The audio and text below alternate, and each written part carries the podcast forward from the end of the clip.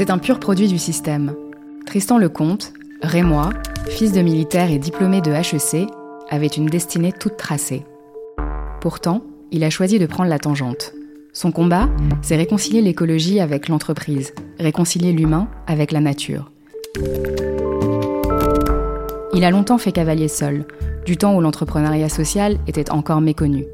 Aujourd'hui, à la tête du collectif Pur Projet, il murmure à l'oreille des grands patrons pour le respect de l'environnement et la protection de la planète. Cette éminence grise lève le voile sur une économie à visage humain, en off.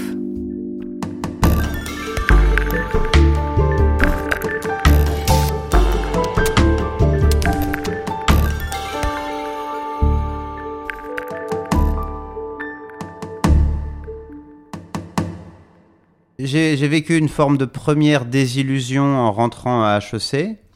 Euh, ou en, période de prépa, donc les études que l'on fait pour rentrer à HEC sont très conceptuelles et très riches. Il y a de la philosophie, des mathématiques, de la littérature, des langues. Puis d'un coup, on arrive à HEC et là, on fait du management. Et on se rend compte que le management, c'est des études de cas d'entreprise. Donc c'est une matière qui a une 40-50 années et qui consiste tout simplement à étudier des cas d'entreprise et de manière très euh, très empirique, essayer de, déterminer des règles du management et ensuite des règles pour donc diriger les entreprises, plus des cours qui sont techniques comme la comptabilité ou autres, mais qui sont assez euh, assez rasoirs, assez assez enquiquinants.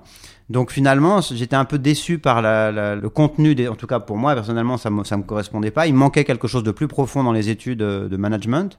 Et c'est pour ça que je me suis engagé dans l'associatif et que j'ai monté une association pour le Népal euh, en étant à HEC. Parce que le paradoxe, c'est que c'est à HEC qu'il y a le plus d'associations humanitaires de France. Il y en a au moins une dizaine, en tout cas à l'époque où j'y étais et encore aujourd'hui. Donc c'est intéressant, ça montre que plus on va vers une filière euh, classique, commerciale et finance, et plus on va chercher aussi un complément euh, à trouver du sens dans ce qu'on fait, surtout quand on est jeune et qu'on est étudiant et qu'on se dit j'ai trois ans sur le campus, euh, je peux faire toutes les associations que, que je veux, bah tiens, je vais le faire pour les autres un peu. On est très privilégiés, je pense que les gens qui font HEC en grande majorité sont très privilégiés, c'est des gens qui viennent de milieux très aisés. Et en général, hein, parce qu'il y, a une grosse reproduction sociale, et donc c'est bien de voir qu'il y a aussi un engagement pour la solidarité, à la fois en France et à l'étranger. Et donc c'est cette association, cette expérience associative euh, quand j'étais HEC qui a été vraiment un déclic, et après que j'ai voulu renouveler, quand je me suis retrouvé à nouveau dans un milieu très favorisé, puisque chez L'Oréal, j'avais été recruté pour être euh, contrôleur de gestion, puis auditeur interne, j'avais un peu un parcours tout tracé euh, en venant d'une grande école c'est à partir de là que je me suis rappelé cette expérience du Népal et je me suis dit mais non mais moi ce qui m'intéresse vraiment c'est de trouver un sens plus profond à ce que je fais, d'être aussi plus entrepreneurial. J'avais l'impression d'être déjà arrivé en fait, d'être un, un, un, fonctionnaire. Euh, à l'époque je lisais Belle du Seigneur le livre et il y a Adrien Deume le, le héros du, du, roman qui travaille à la Société des Nations donc aux Nations Unies et qui est des fonctionnaires de classe A et il a l'impression que ça y est il a déjà, il est arrivé, il y a la grosse moquette, une belle cravate, une assistante, un bel ordinateur, tout, tout, tout, tout roule. Moi, j'avais pas envie que tout roule en fait. J'avais envie, euh, au contraire, de, de casser des certaines règles, de, de casser certains codes pour euh, me sentir plus utile, me sentir vivant et me sentir heureux.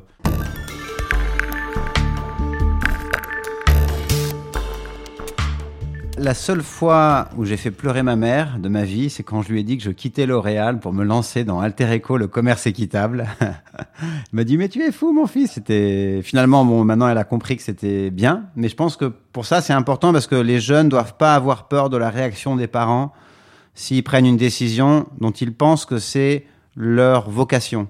Faut écouter la petite voix intérieure euh, et faire au maximum, je pense, ce que nous dit notre cœur, parce que plus on va s'engager dans quelque chose qui correspond à ses aspirations, et meilleur on va être. Moi, j'étais un mauvais contrôleur de gestion chez L'Oréal. Je pense que ça aurait continué ainsi. Aujourd'hui, je sais pas où j'en serais. J'aurais, ils m'auraient sûrement viré. Alors qu'à partir du moment où je me suis engagé pour Alter Eco, ben, je me suis passionné pour ce que je faisais. J'ai développé mes compétences, même techniques, bien au-delà de ce que j'aurais développé, je pense, si j'étais resté dans une boîte classique. C'est en 1998 que Tristan Lecomte a lancé Alter Eco, le leader français du commerce équitable. À force de conviction, le businessman responsable s'est imposé comme l'un des pionniers de l'entrepreneuriat social, l'une des 100 personnes les plus influentes du monde selon le Time. Mais en 2008, la trajectoire de ce Robin des Bois de l'environnement va prendre un nouveau tournant. lors d'un de mes voyages, j'ai vu qu'il y avait une étudiante qui faisait une recherche sur la captation des flux de carbone par les champs de cacaoyers agroforestiers et avec les producteurs de la coopérative. Donc on a décidé de lancer un pilote et de, planter 5000 arbres dans un petit village perdu à Santa Rosa où il n'y a ni l'électricité ni l'eau. Et c'est dans ce projet qu'aujourd'hui, euh, maintenant, il y a plus de 4 millions d'arbres qui ont été plantés. Alors, à la fois pour compenser Alter Eco, mais aussi pour compenser beaucoup d'autres entreprises, parce que Alter Eco est une toute petite entreprise. Et donc, c'est comme ça qu'on a défini le, concept de ce qu'on appelle l'in-setting. Donc, l'offsetting en anglais, ça veut dire la compensation carbone. Et ça a souvent lieu dans des projets qui sont déconnectés de l'entreprise. Hein. Donc, on achète une sorte de droit à polluer et un projet ensuite est financé dans un autre pays. Et nous, on a voulu développer les projets de compensation carbone à l'intérieur de la chaîne de valeur des entreprises, avec les fournisseurs qui fournissent les produits euh, à ces entreprises. Donc, à partir de l'exemple du Pérou, euh, donc avec ses producteurs de cacao. On a à nouveau par hasard, lors d'une conférence, il y a un, industriel qui est venu me voir et qui m'a dit Est-ce que tu pourrais planter des arbres pour nous? Je dis Ok, pas de problème. Combien? Il m'a dit un million d'arbres. Dans l'occurrence, c'était euh, Vitel euh, pour réduire les, les pollutions au nitrate sur la zone d'impluvium de Vitel. Et c'est comme ça que du coup j'ai monté Pure Projet. Donc complètement par hasard, parce que quand j'ai commencé à planter des arbres pour Alter Eco, je pensais jamais que ça deviendrait mon métier. Mais finalement, ça l'est devenu. On a vendu ensuite donc Alter Eco à Bjorg, euh, l'entreprise de produits bio. Et puis maintenant, depuis 10 ans, je m'occupe de, de Pure Projet, où on accompagne les entreprises dans l'évaluation, la réduction et la compensation de leur empreinte climatique à l'intérieur de leurs filières, en particulier filières naturelles et agricoles, mais aussi des filières minérales et des filières animales.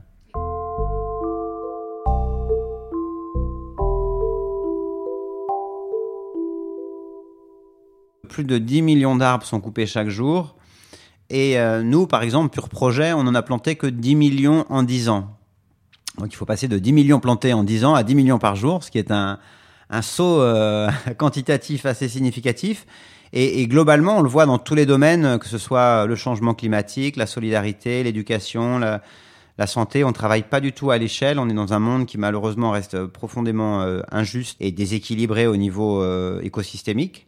Il faut trouver des nouveaux modes de financement de ces sujets-là pas uniquement sous la forme de dons, mais en montrant qu'ils sont des investissements rentables. Régénérer les écosystèmes, planter de la forêt a un impact euh, positif aussi en termes économiques et financiers. Est-ce que ce serait par exemple le rôle des entreprises? Bah, les entreprises, oui, elles peuvent financer la part euh, de l'empreinte euh, qui, dont elles sont responsables. Mais après, il y a un tel travail de financement de la régénération de l'ensemble des écosystèmes qu'à mon sens, ça, c'est le monde de la finance, donc c'est le métier qui doit le, prendre en charge. Je vais vous donner un exemple. Au Pérou, donc le projet qu'on avait démarré avec Alter Eco, où on a planté 5000 arbres au début pour, pour compenser le chocolat Alter Eco. Aujourd'hui, 4 millions d'arbres ont été plantés. Puis, on a aidé les agriculteurs à prendre en concession 400 000 hectares de forêt. Et en mars 2016, on a aidé les producteurs aussi à enregistrer la zone sur 2,4 millions d'hectares à l'UNESCO. Mais les 4 millions d'arbres qu'on a plantés ne couvrent que 6 000 hectares, alors que la zone d'enregistrement à l'UNESCO, elle est sur 2,4 millions d'hectares. Donc comment passer de 6 000 hectares à 2,4 millions d'hectares? C'est pas juste avec quelques entreprises qu'on va y arriver. Il y a besoin de financement massif et ça, c'est pas le rôle forcément d'une entreprise de financer un changement d'écosystème au niveau régional. Et donc, c'est la raison pour laquelle on développe avec Pure Projet des modèles qui sont fondés non plus maintenant sur du don ou de l'achat de crédit carbone, qui finalement reste un, don à une communauté pour qu'elle se développe, mais sous forme de prêt grâce à ce qu'on appelle l'impact finance. Et c'est ça qui est intéressant et qui est euh, une, une grosse source d'espoir. C'est qu'aujourd'hui, euh, il existe une forme de finance équitable, en fait, hein, de, finance euh, qui a envie à la fois de, de, générer de la rentabilité, mais aussi un impact social, sociétal ou environnemental. La forêt, qui est particulièrement productive, ou l'agroforesterie, puisque nous développons surtout des projets d'agroforesterie, c'est très rentable. C'est un taux de rendement interne, en gros, de 20% au niveau de l'agriculteur. Et donc, on pense, euh, c'est ce, ce sur quoi on travaille actuellement, on développe un fonds d'impact qui va permettre de financer ces projets et on pense pouvoir donner un rendement annuel de 3 à 7 suivant les années, suivant les, cours de puisqu'on on rembourse les, les prêts qui sont réalisés avec la vente du café, du cacao ou du bois qui est planté. Donc on pense pouvoir arriver à un rendement de 3 à 7%, ce qui n'est pas négligeable. Et notre objectif, c'est d'arriver euh, à prouver et à réconcilier le monde de la finance avec le monde de l'environnement et prouver que planter des arbres, c'est un excellent investissement à la fois pour l'écosystème, pour les fermiers, mais aussi pour la personne qui s'engage. Et si on arrive à mobiliser le monde de la finance et prouver que planter des arbres, ça rapporte 3 à 7% annuels, là on a gagné. On pourra mobiliser non pas des millions de dollars, mais des dizaines ou des centaines de millions de dollars. Et c'est ce vers quoi on veut aller avec Pure Projet pour pouvoir s'émanciper de la relation où on est dépendant d'une entreprise qui a besoin ensuite que le programme lui donne de l'image, qui corresponde toujours à ses attentes à différents niveaux et qui a des financements euh, parfois significatifs, mais par rapport à l'échelle qui sont marginaux. L'objectif, c'est de pouvoir mobiliser des centaines de millions d'euros ou des milliards pour ce genre de sujet. Donc aujourd'hui, par exemple, je travaille sur un, un crypto asset qui s'appelle Tritoken et dont l'objectif, c'est de monter un fonds d'impact, mais euh, crypto, donc euh, en utilisant les crypto-monnaies, en montant une crypto-monnaie sur Ethereum, donc comme l'Ether, mais cette monnaie, elle donnera accès aux personnes qui achèteront ce tri-token à une part de capital dans ce fonds d'impact qui investira dans de la plantation d'arbres et de cultures agricoles et qui donnera un rendement euh, financier à cet investisseur. Donc là, je travaille sur ce, le développement de cette crypto-monnaie avec un professeur en finance à Harvard pour un lancement en 2019 pour apporter des cofinancements à Pure Projet. Aujourd'hui, avec Pure Projet, on sait vendre aux grandes entreprises, mais on n'a pas encore mobilisé le monde de la finance et le monde du grand public. Alors je pense qu'il y a beaucoup de gens qui aimeraient pouvoir investir euh, dans un investissement qui n'est pas forcément le plus rentable, mais qui rapporte quand même quelque chose de non négligeable, entre 3 et 7 par an, et qui en plus génère un maximum d'impact sur l'eau, sur les sols, sur la biodiversité, sur les, revenus des agriculteurs. Donc moi, je suis toujours sur le, train d'avance, sur essayer de trouver les nouveaux modèles, mais en fait, quand on est développeur, je pense qu'on développe 10 idées, puis après, il n'y en a qu'une qui va marcher, parmi trois qui vont être développées. Donc euh, voilà, c'est mon quotidien d'être sur le développement, l'innovation. Deux décennies plus tard, Tristan Lecomte a-t-il constaté une évolution des mentalités? Les entreprises se sont-elles véritablement engagées sur le chemin de la transition écologique et sociale? Alors c'est très amusant parce que donc j'ai démarré en 98 et quand j'ai quitté L'Oréal, mes amis me disaient quand est-ce que tu reviens travailler? Parce que c'était pas un métier. Puis des gens me disaient euh, ah mais t'as pété un plomb ou tu deviens hippie ou et il y avait que des gens d'extrême gauche, euh, enfin en grande majorité qui faisaient du commerce équitable à l'époque. Et aujourd'hui, il y a eu un changement culturel extrêmement profond, puisque aujourd'hui, euh, un grand nombre d'étudiants euh, choisissent en premier choix d'être entrepreneurs sociaux, de s'engager pour le bio, le commerce équitable. Donc c'est devenu vraiment euh, ben, quelque chose de reconnu. Et on voit aussi que un grand nombre de leaders d'opinion sont très engagés aussi. La plupart, d'ailleurs, les plus grands, que ce soit Georges Clounet, Matt Damon, Leonardo DiCaprio, ils sont tous extrêmement engagés pour des causes qu'ils défendent de manière vraiment personnelle, qu'ils ont complètement intégré. On le voit par exemple, donc, nous travaillons pour Nespresso, la marque de, café, qui a pour ambassadeur George Clooney. Et on se réunit chaque année lors d'un advisory board, donc il y a un conseil d'administration euh, consultatif qui réunit toutes les ONG et les institutions qui travaillent pour améliorer la performance environnementale de Nespresso. Donc on retrouve dedans des opérateurs du commerce équitable, de la bio, euh, de l'association des, travailleurs, etc. Donc sur les questions sociales et environnementales. Et euh, George Clooney y participe aussi chaque année, presque. Et il est euh, partie prenante puisqu'il est ambassadeur et qu'il est l'image de la marque. Il a envie de s'assurer que réellement des choses sont faites, qu'elles sont faites sérieusement. Euh, et il met tout son poids, bien sûr, dans, le, dans la balance puisque quand il est présent, ça donne une, une, connotation, une coloration tout à fait particulière euh, à la Réunion, même s'il n'est pas du tout expert. Et on voit ce, type d'engagement euh, de plus en plus fréquent et je trouve de plus en plus légitimement porté par euh, les, stars ou les, gens qui sont visibles. donc Marion Cotillard est aussi la marraine de notre projet depuis presque 7 ou 8 ans maintenant. Elle est très engagée, elle achète elle-même des arbres quand il y a une naissance, quand il y a des événements dans sa famille ou pour Noël parce qu'elle pense que c'est un cadeau qui a vraiment de la valeur, une grande valeur. On a travaillé aussi euh, pendant un an pour euh, Brad Pitt et Angelina Jolie pour le développement d'une marque de produits qui malheureusement n'a pas vu le jour ensuite, euh, mais qui montrait aussi qu'eux étaient très engagés et avaient envie de, mettre le, leur visibilité au service d'une cause ou de certains produits ou d'une certaine manière de voir la consommation. Et ça, je pense que c'est une chance parce qu'aujourd'hui, on a tous les yeux rivés vers ces leaders d'opinion, vers la télé, le cinéma. Il y a une star qui dit quelque chose et tout le monde la suit. Et donc, c'est bien que euh, ces causes-là soient défendues par euh, ces personnes-là et qu'elles le soient, qu'elles soient défendues de manière intelligente. C'est une vraie chance que l'environnement ne soit pas associé que à des gens qui sont marginaux ou, qui sont peu reconnus. Alors que c'était le cas pendant très longtemps, je pense. Je pense que la loi Pacte et le, le développement de tout ce qui est entreprise à mission, la reconnaissance des entreprises sociales, le positionnement de la France sur euh, l'encouragement euh, au modèle hybride, euh, ça c'est excellent. Et il y a une vraie émulation, c'est incroyable en France dans ce domaine. Et c'est excellent parce qu'on est un peu en crise économique, sociale, environnementale. Et en fait, créer son entreprise sociale, c'est le meilleur moyen de créer de l'emploi, de créer de la richesse puis de créer une entreprise pour un jeune entrepreneur ou même moins jeune, de se reconvertir pour une personne qui a eu un accident professionnel, par exemple. Et je pense qu'aujourd'hui, vu la demande, vu les besoins, c'est beaucoup plus facile de réussir en montant une entreprise sociale qu'en montant une entreprise classique.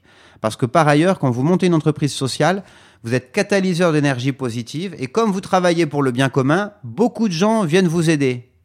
Comme toi, par exemple, Émilie, avec cette émission, si je faisais un métier basique, si je plantais euh, non pas des arbres mais du béton, eh bien peut-être que j'aurais jamais eu accès à cette émission qui donne un écho favorable à notre activité. On a été soutenu depuis le début, que ce soit avec Altereco ou Pure Projet, euh, par euh, les médias, par les entreprises, au-delà complètement de ce qu'on faisait. C'était complètement disproportionné à chaque fois, parce qu'on fait quelque chose de bien. Et du coup, bah, c'est la preuve que s'engager pour le bien, ça rend heureux et en plus on réussit mieux. La plus grande leçon que la vie m'ait apprise, je dirais, c'est euh, que la vie est un chemin et que c'est le chemin qui compte. Il y a une citation que j'aime beaucoup. Dans les temps difficiles avec Alter on se la rappelait. Je crois que c'est Lao Tse aussi, et qui dit euh, Qui combat n'est pas mort. Ça veut dire euh, faut jamais baisser les bras. Et tant que tu combats, bah, ça veut dire en effet que tu n'es pas mort, donc il faut continuer. C'est Alors ça peut paraître négatif, mais en fait, en période difficile, c'est plutôt positif. Mais quel est son combat aujourd'hui? Ben, en fait, je me pose des questions parce que euh, ça fait 20 ans que je suis engagé avec les entreprises pour euh, le changement du système, mais on ne travaille toujours pas à l'échelle, que ce soit au niveau du commerce équitable ou du climat. Donc ma grande question, c'est de savoir est-ce que ce que l'on fait est le début de la solution? Ou est-ce que c'est un soin palliatif qui permet à un système moribond de continuer à exister alors qu'il devrait disparaître? Vaste question, existentielle, personne n'a la réponse. Après, les, solutions, c'est soit, euh, ben oui, en effet, ce qu'on fait, euh, c'est juste un soin palliatif, euh, c'est du greenwashing, tout ce que tout ce que font toutes les entreprises aujourd'hui, de toute façon, c'est du greenwashing parce qu'à l'échelle des enjeux, c'est rien du tout. Et puis, elles continuent à, on continue d'être sur un système euh, de prédateurs qui détruit la nature et les rapports humains, donc c'est négatif. Mais cette posture-là, elle est très déprimante. Et on peut être déprimé. Dans notre secteur, il y en a plein qui sont déprimés parce qu'on voit tous les jours les mauvaises nouvelles et personne qui s'engage, donc c'est quand même compliqué. Ou alors on essaie d'être plutôt positif et on dit bah, je vais faire avec mes moyens, je vais essayer de voir la, la bouteille à moitié pleine, je vais faire tout ce que je peux avec mes, avec mes faibles moyens. Je vais faire la part du colibri, comme euh, le dit Pierre Rabhi, c'est-à-dire euh, le colibri, c'est l'histoire d'un incendie et euh, un petit oiseau qui apporte de l'eau avec son bec pour éteindre l'incendie. Et il dit au moins je fais ma part. Donc je pense qu'on est invité chacun à faire notre part et essayer de voir les choses de manière positive. Mais on a parfois des doutes, je pense. Moi j'ai des, des, des, périodes de doute parfois parce que ça avance quand même pas vite que ce soit au niveau politique, entreprise, au niveau individuel. On a beaucoup de mal à changer, je pense. On a une vraie immunité au changement. Faire face aux doutes, c'est le sacerdoce des entrepreneurs. Comment Tristan Lecomte affronte-t-il ces incertitudes? Bah, le problème du doute, quand on a un doute, c'est justement qu'on doute et c'est difficile d'en sortir. Euh, bah, je parle à ma, ma femme, à mon entourage, euh, je, je partage, je réfléchis, je, fais du sport, je médite, j'essaie de, sortir de la routine. En fait, je pense qu'il faut toujours essayer de sortir de, sa routine pour euh, quand on est enfermé dans un problème. Euh, on fait la fête, on sort, on s'aère. Et au bout d'un moment, ça revient. Mais le doute plus fondamental sur quel est le sens de la vie, si c'est pour détruire toutes les autres espèces, quel est le sens de ce monde dans lequel je vis, alors que bah, il a aucun sens quand on regarde un peu comme un médecin comment fonctionne la Terre et ce qu'on fait à la Terre, on se dit mais c'est n'importe quoi et pourquoi je vis là-dedans? Ça peut amener des pensées euh, assez sombres. Et c'est pas toujours euh, pas toujours évident peut-être. Donc euh, la grande chance qu'on a en tant qu'entrepreneur, je pense, c'est que comme on est dans l'action, eh ben on est tout de suite après ramené à non plus se lamenter mais agir. Alter Eco m'a appris que le, le rôle d'entrepreneur c'est de sans cesse faire face à des difficultés et d'arriver à les gérer le mieux possible pour ne pas disparaître. En tout cas, les premières années, quoi. C'est une idée de survie.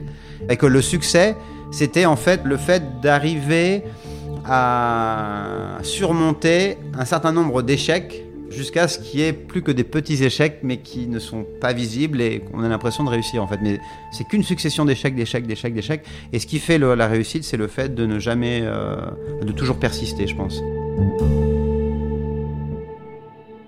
Aujourd'hui, donc on a pris conscience, c'est très bien, mais on n'agit pas encore. Et c'est ça la deuxième étape, maintenant de passer de la prise de conscience à l'action dans chacun de nos gestes à tous, et puis dans les entreprises, euh, puisque du coup on, est, on a pris conscience qu'il y avait un problème, mais on est observateur et on voit que rien ne se passe, et du coup on s'offusque de que rien ne se passe, mais nous-mêmes on n'a pas vraiment changé, chacun de nous on est encore plein de contradictions. On prend encore beaucoup l'avion, on mange du bœuf, on, on utilise plein de plastique euh, et on a du mal à se réconcilier avec la nature. Mais ça, c'est général. Se changer soi-même, c'est extrêmement compliqué. Personne n'arrive à se changer du jour au lendemain, donc euh, c'est très compliqué.